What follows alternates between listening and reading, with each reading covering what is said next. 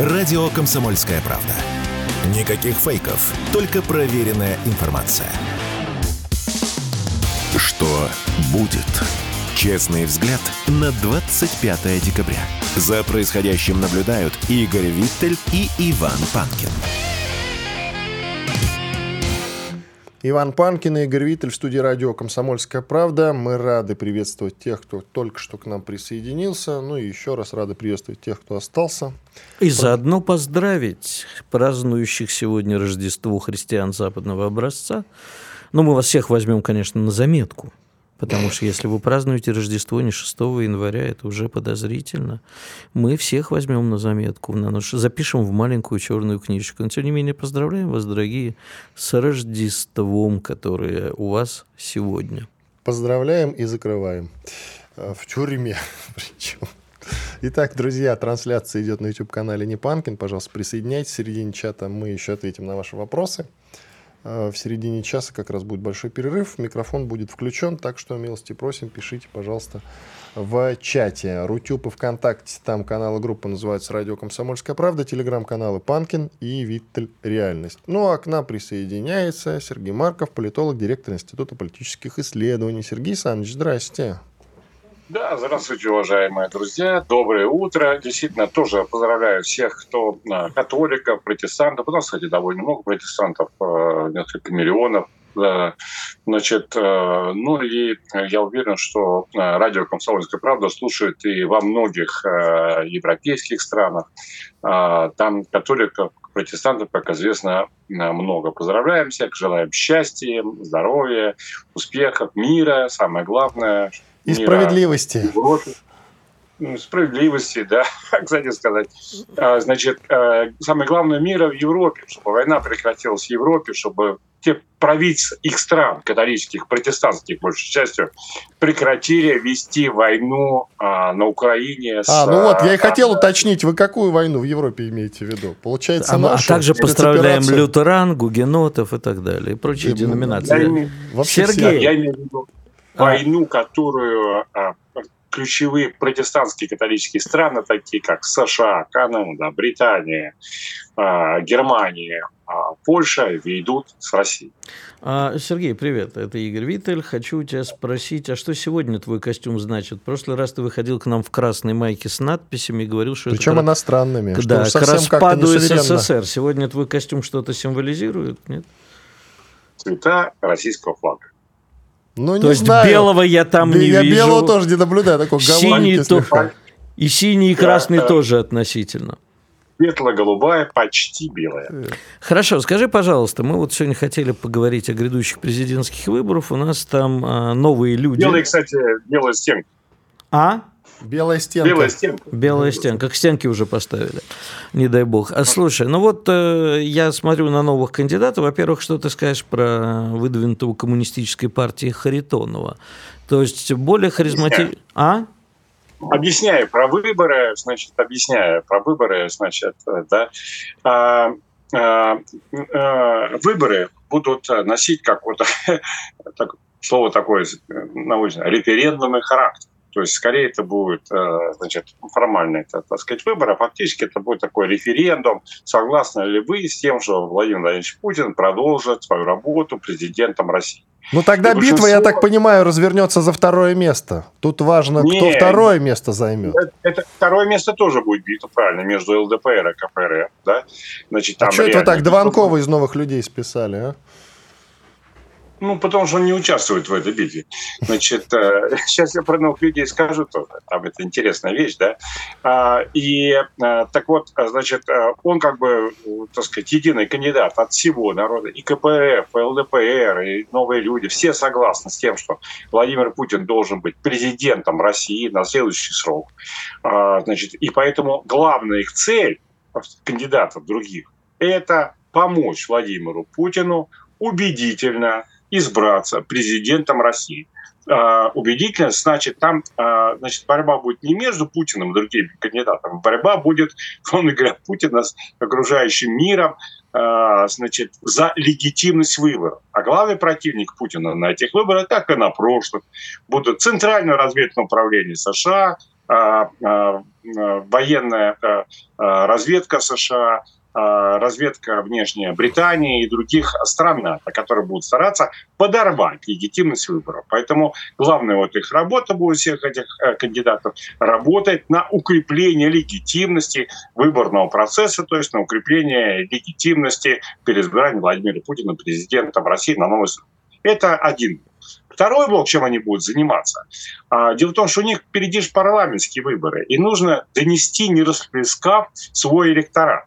То есть там а, вот есть э, избиратели ЛДПР, предположим, которые голосуют, или КПРФ, которые голосуют на э, выборах за своего кандидата, за свою партию уже там, ну, лет 10, там, 15, 20, 25, да, а, и а, если они в какой-то момент будут вынуждены уйти к другому кандидату, то потом они могут и не вернуться обратно а, в, а, к этой партии ЛДПР и КПРФ. Поэтому им предоставляется возможность все-таки проголосовать за своего кандидата, несмотря на то, что они понимают, что он а, не победит. Поэтому вот тот, те, кто не выдвинул своего кандидата, они рискуют очень серьезно от следующих парламентских выборов. А вот это их вторая задача. Ну, кроме того, вы вот верно сказали, что будет борьба за второе место. А, я вот скажу про Харитонова, да, конкретно вы спросили. Очень уважаемый человек, он очень сильно критикует правительство, настоящий искренний критик э, деятельности правительства, под который назначает Владимира Путина долгое время. Но э, согласен с тем, что Путин общенациональный лидер, особенно в условиях вот нынешней гибридной войны э, Запада против России. Кроме того, выдвижение Николая Харитонова, который я тоже, э, хотя его лично давно знаю, с удивлением я узнал, что 8 лет 8 созывов Государственной Думы является депутатом. Представляете, 8 созывов. Еще до этого успел в советское время побывать депутатом. Значит, э, говорит о том, что э, э, КПРФ работает в тесной связке с администрацией президента, было в решении главной задачи углубления политической системы России. А кроме того, что понятно, что Геннадий Андреевич Зюганов, у него возраст уже, тоже там нужно а, будет проходить обновление поколенческое КПРФ. Но пока они еще не решили, кто. Там так, идет подожди. борьба с разными течениями. Пока и... окончательное решение Э, кто вот э, станет новым лидером КПРФ, не принято. Поэтому выдвинут Николай Харитон. Да подожди, я тут э, немножечко насчет поколенческого обновления тут с тобой поспорю. Если мне не изменяет память, у господина Харитонова 74 года. А, ну да, я понимаю, что Геннадий Андреевич, да, я думаю, еще, скорее всего, Ленин в пионеры принимал, но ни о каком поколенческом обновлении тут речи не идет. А более не идет, того... 75 лет, 75. Да, ну вот, Николаю Михайловичу Харитонову 75 лет. Я, я и говорю, что а, необходимость поколенческого обновления есть, да, но пока решение по этому поводу не принято. Вот что это за команда будет из нового поколения, которое возглавит КПРФ, пока еще не решено. Идет паскудная борьба. Я Там думаю, что Левченко.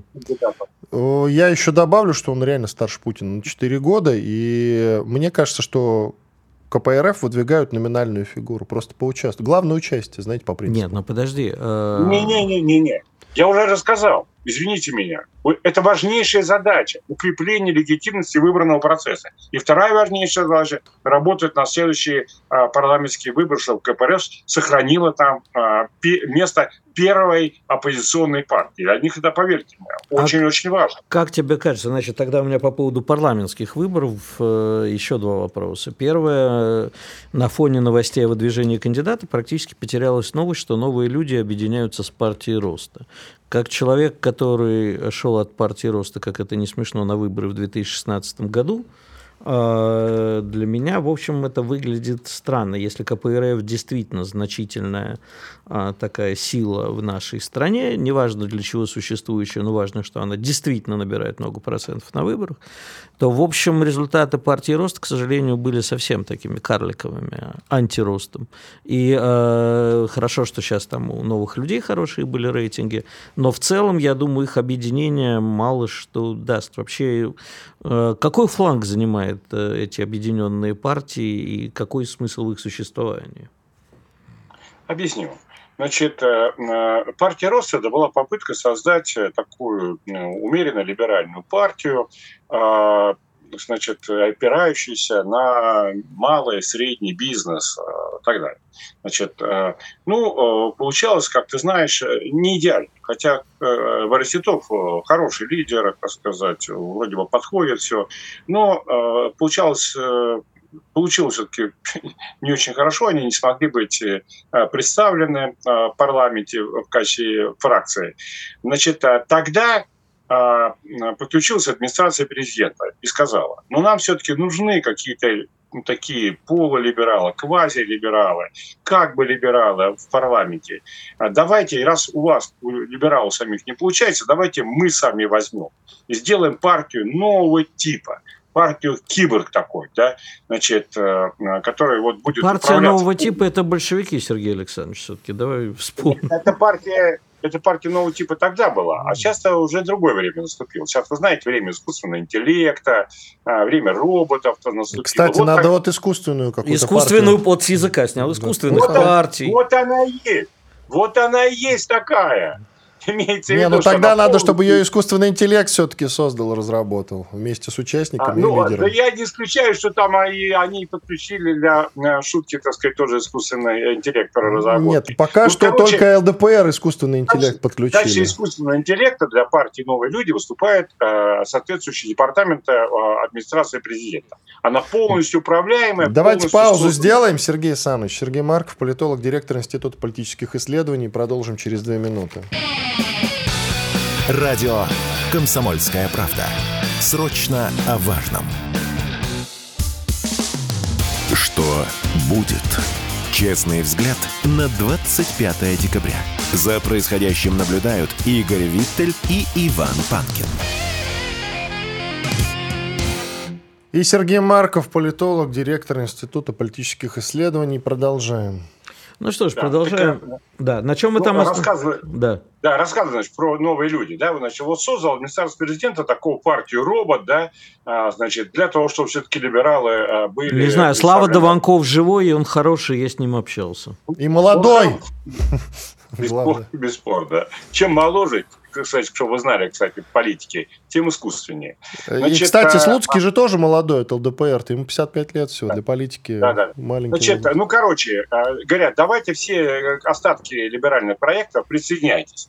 И те партии делают, говорят, да вы что, они же искусственные, а мы все-таки живые, настоящие, мы пока не будем. Но время показало, что искусственный интеллект, он сильнее, да, значит, и новые люди, так сказать, здесь э, действительно укрепилось, нас даже смогло на региональных выборах что-то такое сделать, да, ну и тогда были вынуждены уже партии делать тоже туда влиться, ну, для того, чтобы хоть как-то делать. У них, кстати, есть региональные структуры, поэтому они этим новым людям немного помогут. Более того, тенденция эта укрепляется. Теперь а, администрация берет под контроль и а, а, партию пытается взять то «Справедливая Россия» и партию ЛДПР тоже. Да?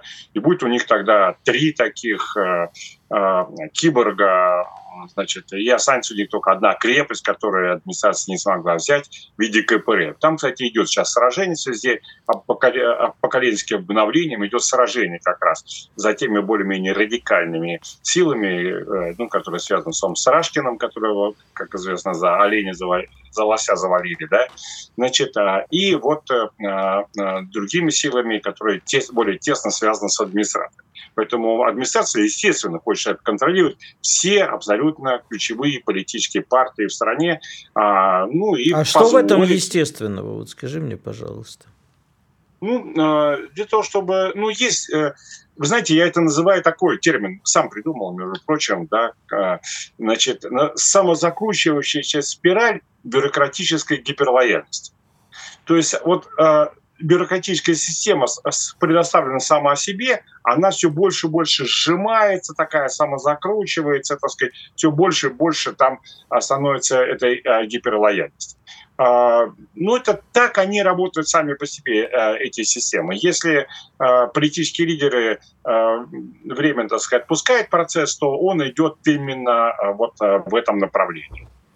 Это везде так происходит. Скажи, вот, э, пожалуйста, Америку там там э, вот э, была на протяжении нескольких лет, э, ну, несколько даже десятилетий, у власти была, по сути дела, партия «Единая Америка» с двумя искусственными крыльями, республиканцами и демократами. Сейчас, кстати, не так. Сейчас там они, у них революция может быть, там у них сейчас реальное разделение. Да. Бог, а, Бог с Америкой, мы, мы о них да, поговорим попозже, да. у них только в ноябре, по-моему, президентские выборы. Давайте, может, про мир интересно. Подожди, тема. подожди, вот я еще вопрос тогда. А ежели новые люди, солившись э, с партией Роста, это такая квазилиберальная партия, куда все сливают, то куда девать э, дохлую партию Яблоко, куда девать э, совсем дохлую гражданскую инициативу, которую выдвинули э, моего, можно сказать, даже родственника и друга Борю Надеждина.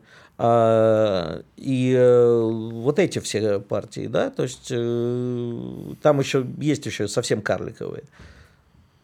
Ну, ну так администрация, э, так сказать, добрая у нас, она и всем предлагает. Тут у нас есть хороший проект для э, управляемых либералов, новые люди. Смотрите, как успешно, как люди сидят в парламенте. Там вроде бы и посмотреть почти не на кого. Ну, сидят, так сказать, там и так далее. Э, и э, давайте вы, вы же там поярче как-то, так сказать, мы вас будем продвигать, сделаем партию, чтобы у них было не 5,5% у либеральных, а 7,5% с вами вместе сделаем. Может быть, даже 8,5%. Нет, подожди, подожди. Но ты прекрасно знаешь, сколько стоят выборы. Значит, если новые люди, это все-таки партия бизнесменов скорее, чем либералов, и денег у них есть. И то... партия роста тоже. Ну, партия роста, это... я не буду тебе рассказывать про то, как проходили выборы в 2016 году. У меня Индей, наверное, еще жив э, насчет бизнесменов и прочего. Но мне интересно, вот а где гражданская инициатива нашего бывшего министра, или, подожди, гражданская платформа, или как они там, я их путаю все время.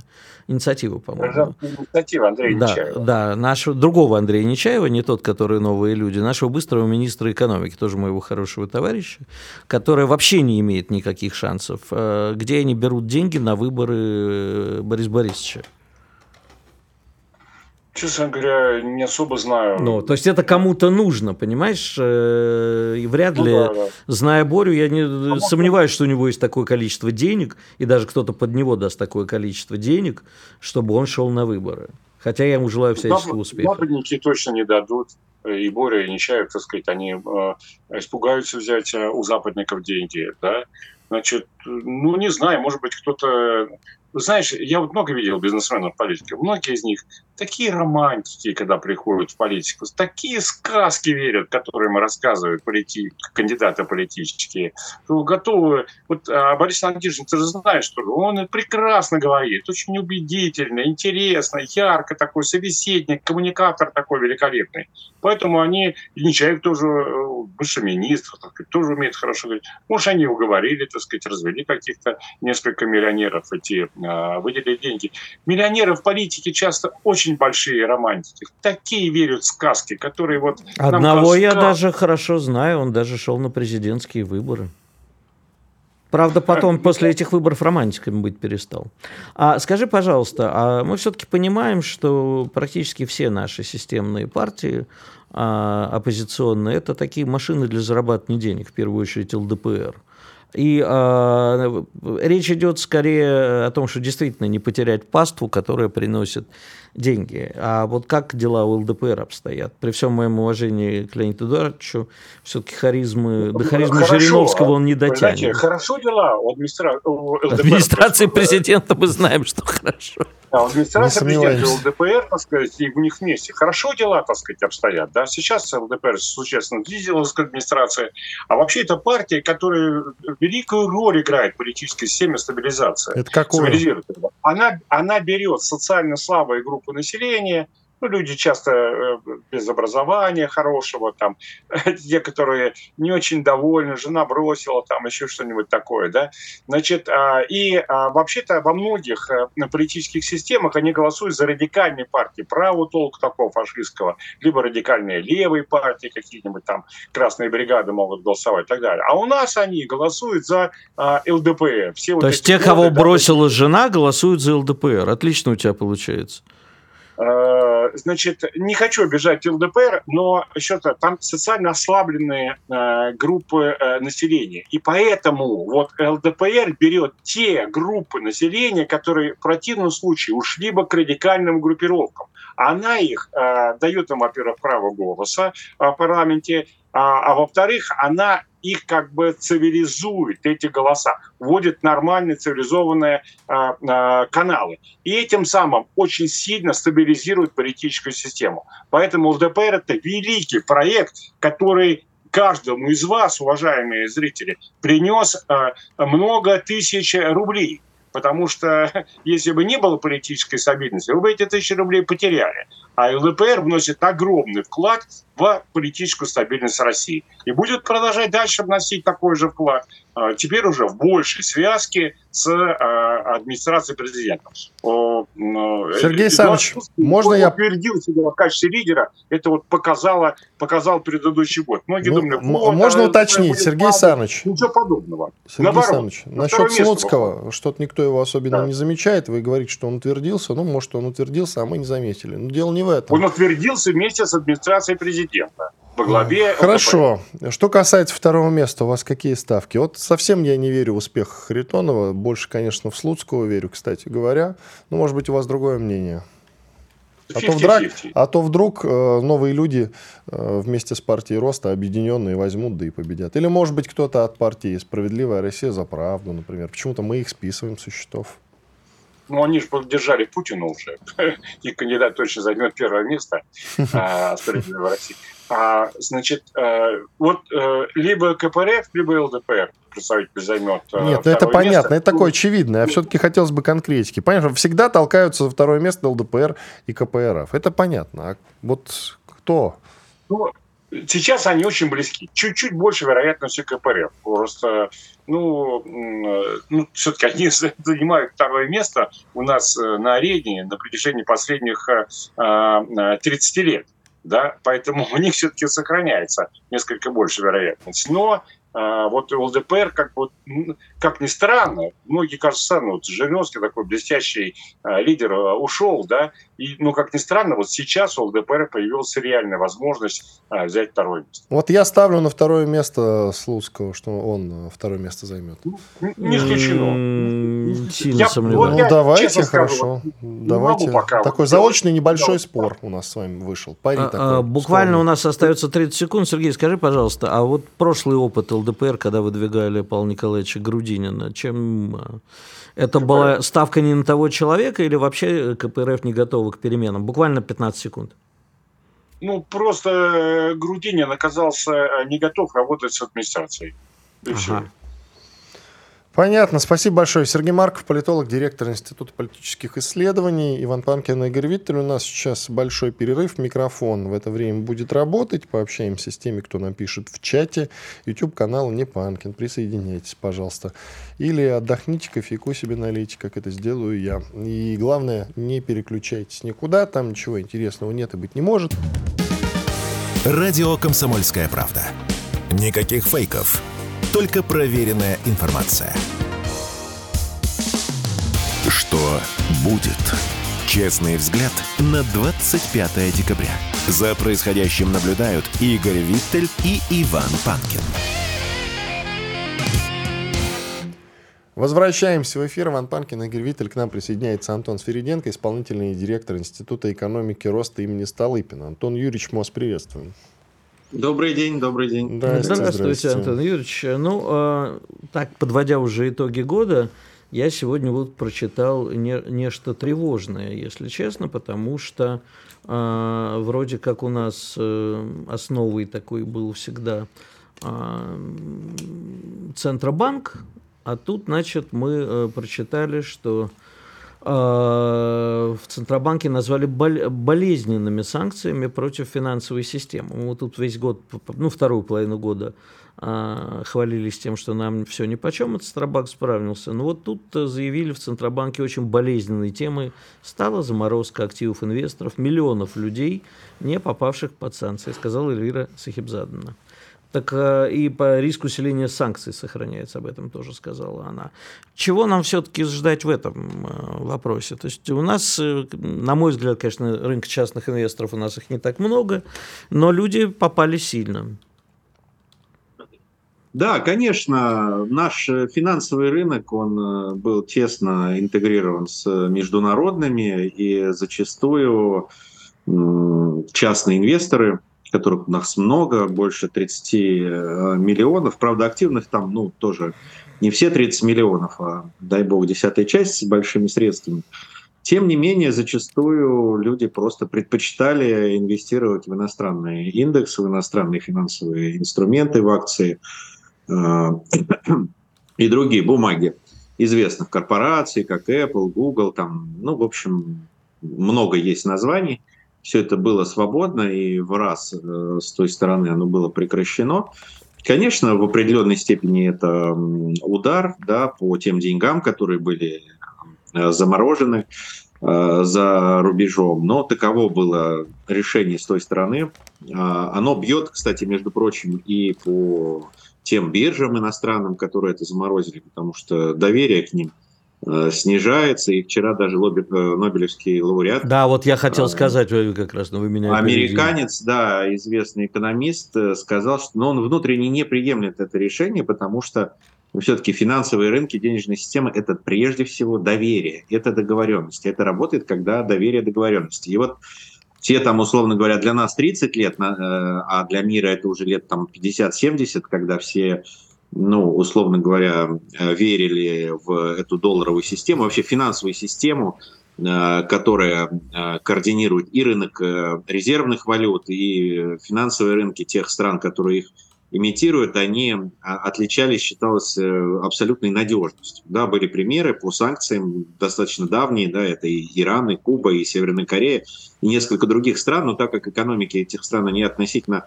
ну, небольшие, да, то всем казалось, что это какие-то далекие и не имеющие никакого отношения к основному тренду случаи. А, Россия – это большой игрок. У нас были и большие валютные резервы, да, которые мы размещали, в общем-то, тоже не у себя. Ну, просто у себя их размещать – это сложно. Да? Вопрос просто в том, что зачем такую сумму было копить, может, лучше было их тратить на, на, на развитие. Но суть не в этом. А, ну, получается, что откровенно там дали понять, что захотим – вернем, не захотим, не вернем, заблокируем. Будете себя хорошо вести, разблокируем. А может и нет. Будете плохо, значит, конечно, не разблокируем. Это подрывает да, ну, системе бог доверия. С, ним, С другой да. стороны... Что ждать-то да. нас интересует? То у есть, нас, какие большие нас, гадости людей... еще ждать? заморожены деньги были, это один раз э, случилось. Ну, вроде бы там сейчас есть идея обмена активами, потому что, ну, так, у нас тоже заморожены средства э, иностранных инвесторов, частных, в том числе на нашем фондовом рынке, на рынке финансовых инструментов в районе 300 миллиардов долларов, да, это ну, то на то где-то на самом деле э, э, и э, выйдет.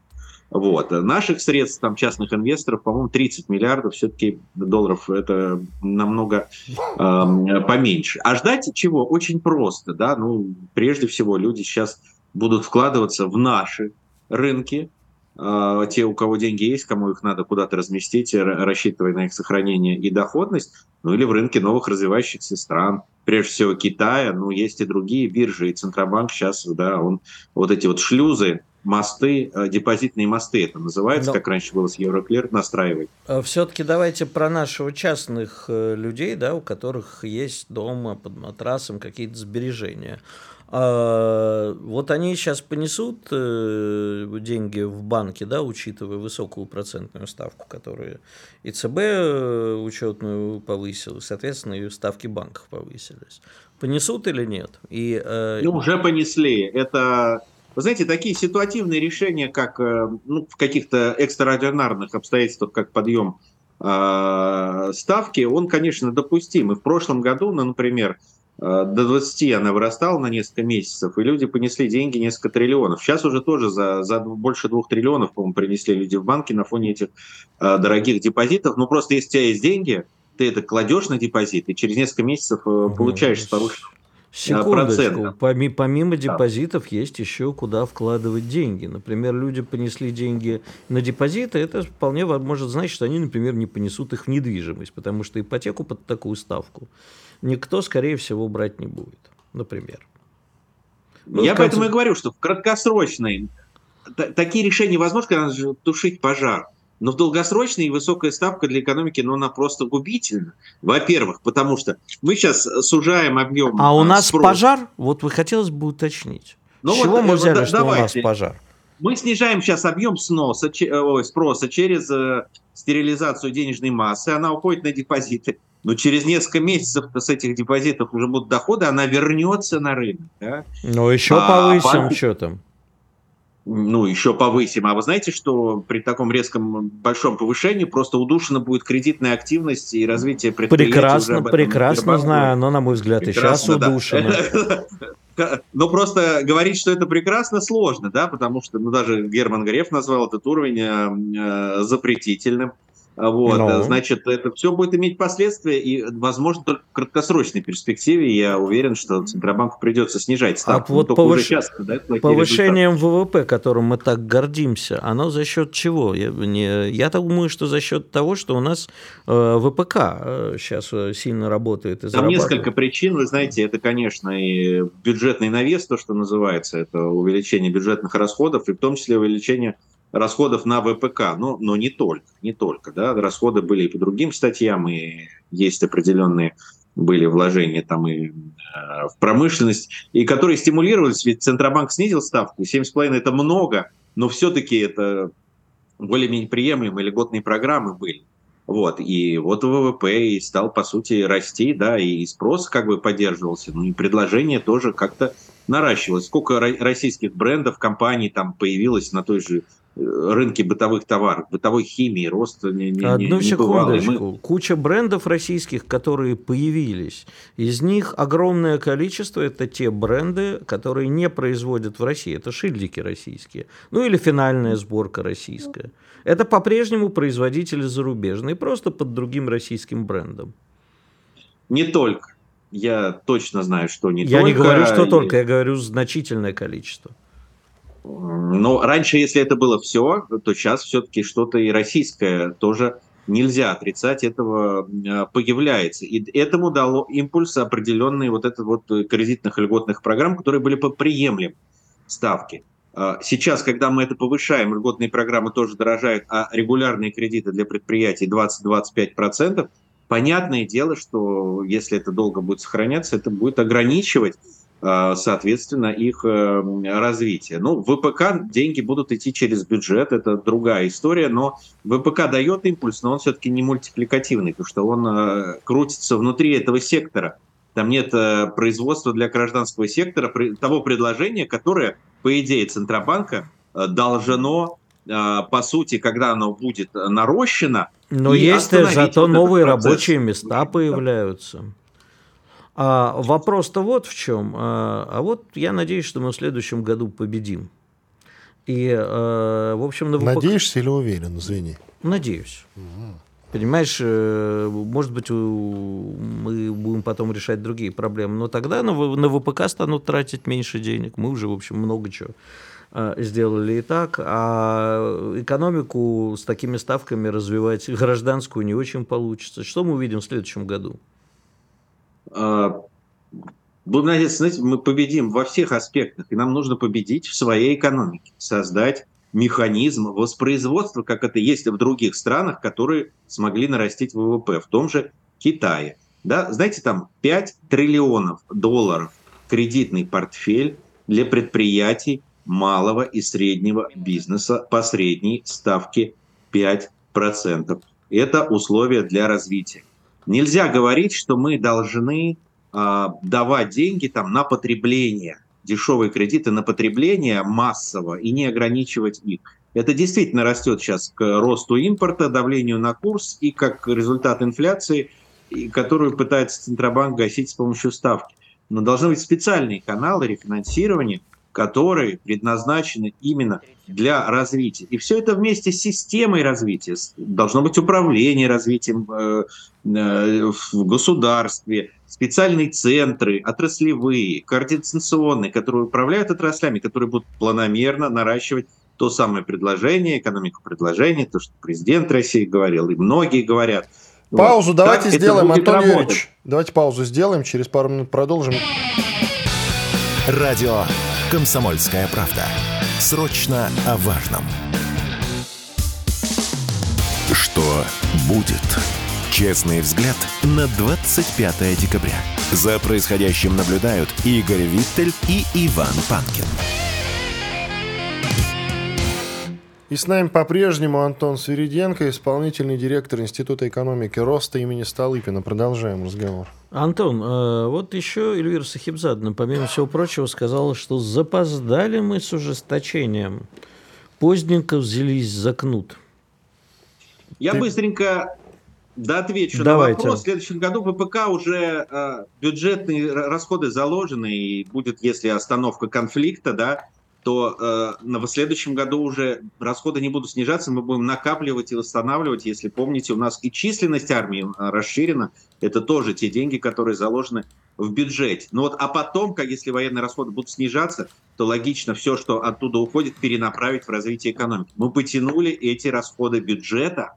Зачем нам их сохранять, когда мы понимаем, насколько амбициозные цели стоят, и насколько мы кое-где далеко там от того же Китая или от э, экономик западных стран, в которых мы сейчас явно в недружественных отношениях. То есть нам эти расходы нужны, их просто надо перенаправить, и тогда будет нормальная ситуация. Но это через год проблема. В следующем году, вы знаете, ВПК никто снижать не будет, даже если будет э, ослабление э, напряженности. Ну, а что касается мнения Центробанка, потому когда... Тут еще важно, когда они начнут снижать-то ключевую ставку. Повысить повысили до 16%. Теперь когда будут снижать?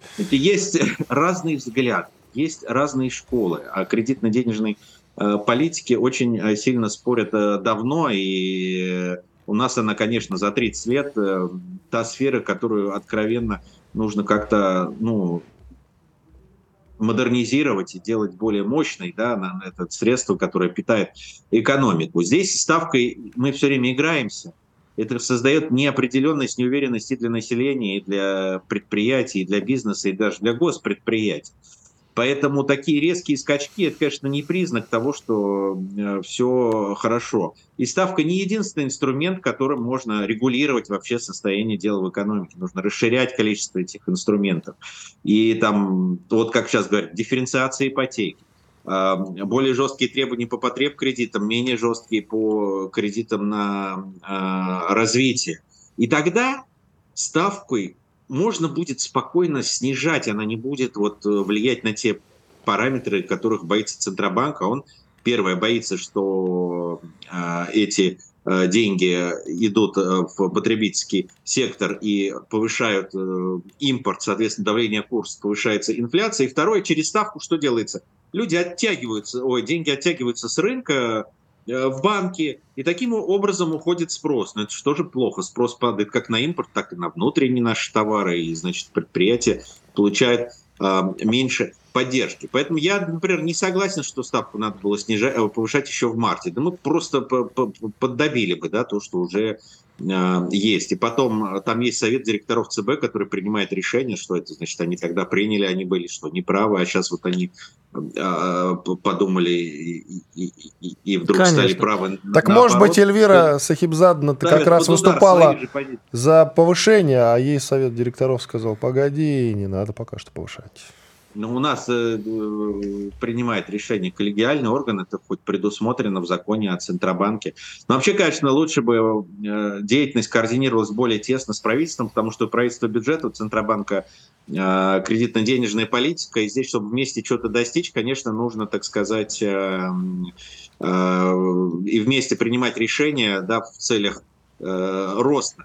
А когда ну, преследуются более ведомственные такие интересы, которые связаны, чтобы удовлетворить показатели своего э, ведомства, здесь, э, конечно, в такой ситуации, как у нас сейчас, получается раз э, согласование, и вот и правительству нужна меньшая ставка, Центробанку, чтобы его показатели выплатить, нужна большая ставка. И пока нет влияния, да, ну, то есть Центробанк может эту ставку держать достаточно высокий. Они, они сначала говорили, что до конца 2025 года будет цикл высоких ставок, ставок. Сейчас они говорят, что до конца, ну, я примерно как слышал, до конца 24-го. Вот. На самом деле, я думаю, что без снижения ставки уже в, по итогам первого квартала, конечно, будет э, очевидно, что замедление активности в, в некоторых э, секторах, оно будет просто не, неизбежно. Поэтому я думаю, что будут какие-то экстренные заседания, которые это будут обсуждать, или, или, или какое-то наращивание других, да, там, параметров, через которые финансируется экономика. Очень коротко, курсы валют вы какие ожидаете в следующем году? Зависит действительно от санкций, потому что нам, да, мы там кое-что научились делать, и расчет сейчас не первая проблема, мы опросы бизнеса делали, не первая проблема, проблема. Логистика как раз скачки э, курса, но они закручивают там гайки, а валюта это все-таки основные резервные, пока мы не перейдем на какие-то альтернативу, не только на юань, но на новые какие-то резервные, как БРИКС хотят сделать сейчас э, механизмы, будет волатильный курс. Ну, будут держать его, стараться в диапазоне там 87-92, ну, потому что стабильность нужна всем и тем иностранцам, которые тоже работают э, в рублях. Я думаю, это будет получаться в первом полугодии 2024 года. Дальше сложно предсказать. Спасибо большое, Антон Свириденко, исполнительный Спасибо. директор Института экономики роста имени Столыпина. В завершении несколько, в завершении несколько слов скажем сами. Ну, во-первых, сегодня мы приглашали э, сотрудника Института философии РАН Черняева, которого уволили из этого самого института. Э, и, ну, как он говорит, и как некоторые считают, за поддержку спецоперации. Он единственный, кто ездил на Донбасс как раз с какими-то круглыми столами, больше никто в себе сил не нашел. Правда, мы пришли к выводу, что надо бы и другую сторону выслушать. Вот ты же доверяешь политологу Чудаеву, Алексею Викторовичу, которого мы периодически зовем к нам в эфир, регулярно, я бы даже сказал. Ну, да? я... Доверяй, как... но проверяй. Ладно, Нет, как понял. говорил Мюллер, э, никому нельзя верить, только мне можно, но Алексею доверяю, он мой хороший так товарищ. Вот, он у себя в телеграм-канале по итогам значит, э, прочтения поста с сайта Института философии РАН – а они, а, значит, привели какие-то свои обоснования увольнения господина Черняева. Так вот он пишет. Значит, считаем по буквам. Единственный сотрудник ИФРАН, который за все это время ездил в Донецк по производственному заданию руководства, это в кавычках, оказывается, не проявил, далее снова кавычки открываются, никакого интереса, закрываются к работе института, и все это время проявлял исключительно для оформления бумаг. Ну, то есть руководство института не нашло кого туда еще послать, кроме самого бесполезного и ленивого Черняева. Не Это знаю. очень хорошее обоснование, да? Не правда ли? Очень грамотно Я не заметил хочу Чедаев. в эти местечковые дрязги вылезать, если честно. Даже вечеринки какие, с какие, голыми задницами Какие веселее. местечковые? Это, знаешь, что во многих государственных учреждениях именно такая обстановка. Так во всех так... практически. Ну, Все кроме, друг друга подсиживают, а валят нашей. на все. Что, ну мы же не государственное Я ездил в Донбасс, меня никто, видишь, не уволил после этого. Ну, Слава ты, богу. Ты, ты герой. да, что же герой? Отстоял Слушай, свое право работать. я пока вон на два месяца ходил болеть, я такие варианты услышал. Я замучился отвечать, а почему вы ушли с «Комсомольской правды». Я за отвечал... поддержку спецоперации надо было отвечать. За поддержку, за против. Да, за правду. За правду. Говори за правду, не ошибешься. Я столько версий интересных узнал, и пришлось всех посылать. Понимаешь, голова пухнет о них, этих самых. Как там Шариков-то говорил, голова пухнет эти все Энгельсы, Каутские, отнять все и поделить. Но про ситуация это действительно такая довольно распространенная, что у нас во многих госучреждениях, и не только госучреждениях, но они нас волнуют меньше, такая ситуация, что если ты открыто проявляешь свою гражданскую позицию и политическую, прости господи, то тебя могут за это попросить. И в основном Но... превалируют, конечно, именно силы либеральных наших сообществ. А вот и нет? нифига. А вот и нифига. Понимаешь, э, я слышал, чтобы увольняли за либеральные идеи, или, по крайней мере, люди уволенные так. А я таких говорили. эпизодов не знаю. Не, слушай, если человек открыто не, подде... Э, выступ... не, не поддерживает, а выступает против СВО, но при этом работает в государственном учреждении. То есть ты получаешь деньги государственные, за это хаешь родную власть. Ну, извини, чувак, даже власть ты можешь хаять сколько угодно. Но вот это вот СВО – дело всей страны. Ты тогда можешь честно выйти и сказать, я не поддерживаю СВО, я пацифист, и я отказываюсь получать деньги, тогда это будет поступок честного человека. То есть, получается, все, кто на верхнем Ларсе стояли, и та часть из них, которые работали с государственными деньгами, они честно поступили? А, нет, эту секундочку. Эти бежали от призыва. А вот есть люди, которым призыв, ничего, но не, не, не, не, я хотел сказать, не грозит, нет, ну им как бы Там много под призыв они было, не они попадают. тоже от призыва бежали, Игорь. Послушай, это честнее, чем продолжать работать на государственные учреждения и при этом поливать страну. Вот даже не знаю. Не надо сказать. говорить, что это честно. Это честнее намного. Я знаю таких людей, которые неприятные мне люди, которые сказали, все, я с этой страной не хочу ничего общего иметь, и уехали. Вот это честнее, чем если бы они остались, продолжали получать государственные деньги и плевать дерьмом страну. А это тот честнее. факт, что Не они так или честно, а иначе честнее. зарабатывают при помощи России, это тоже честнее. Многие из них уже и не... ну, Ну, Подожди, а, одну секундочку. умоляю. Частная вечеринка на частные деньги. То же самое, как бы... Я ча- не понимаю, что докопались до частной вечеринки, я уже сказал. Нет, я Меня тоже не волнует. понимаю, но в данном случае это то же самое. Ты продолжаешь, ты у частного э, владельца компании получаешь зарплату. Это дело владельца компании и твое. А вот государство может прийти к этому владельцу компании и сказать, это твои сотрудники. Тут рот на страну открывают. Молча, все что угодно. Главное не спонсировать ВСУ и не поливать страну дерьмом. Нет, вот как говорил Марков когда-то у нас в эфире, который сегодня тоже присутствовал, известный политолог, которого чаще остальных цитируют западные СМИ, он говорил, ну даже с теми, кто спонсирует ВСУ, надо сначала поговорить. Надо сначала поговорить. Но я так с ним не согласен. Я с ними тоже не согласен. Это, это вообще преступное размышление, на самом деле. Так, сколько у нас там в секундах? Напомните, пожалуйста. 20, 20 секунд. секунд. Время прощаться, друзья. Прощаться до завтра. Все в порядке. Нас за любовь к. России и, э, значит, поддержку спецоперации никто не уволит. За правду тоже, я надеюсь. Во всяком случае, Иван Панкин и Игорь Виттель были здесь с вами. Остались очень довольны. До завтра. Радио «Комсомольская правда». Мы быстрее телеграм-каналов.